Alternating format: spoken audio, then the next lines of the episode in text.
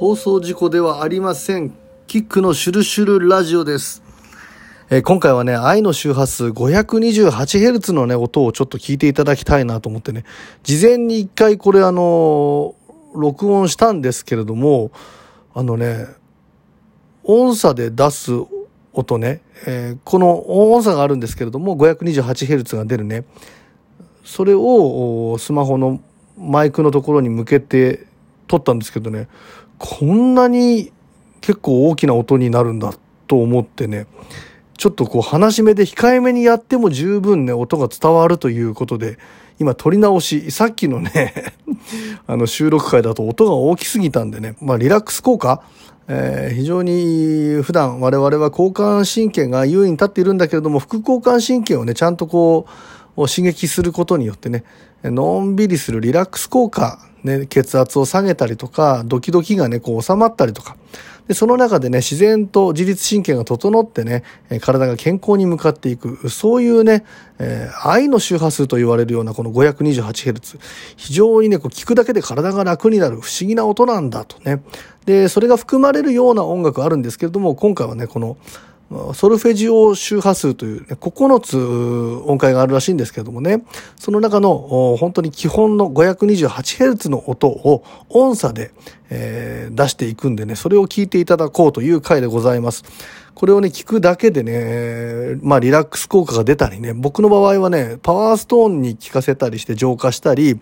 あとね、クリスタルファウンテンって言ってね、水をね、ガーッと回す。そういうのを部屋に置いてるんですけれども、その中のね、水に効かせたりしてね、その波動を転写して、えークリスタルファウンテンの水が回ることによって、それが部屋全体にこう回っていくなんていうのね、えーそういうことを自分でやったりしてるんですけれどもね、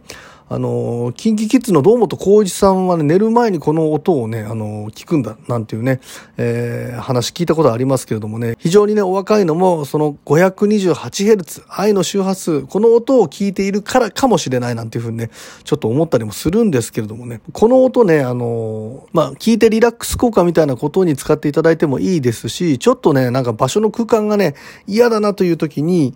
この放送時代のね、この音をね、あの、出すことで、ちょっと場が調整できたりとかね、場の嫌なものをね、整えてくれるような、あそんなこともね、期待できるのではないかと思いますんでね、えーぜひいろんな用途に使っていただければと思います。まあ、あの、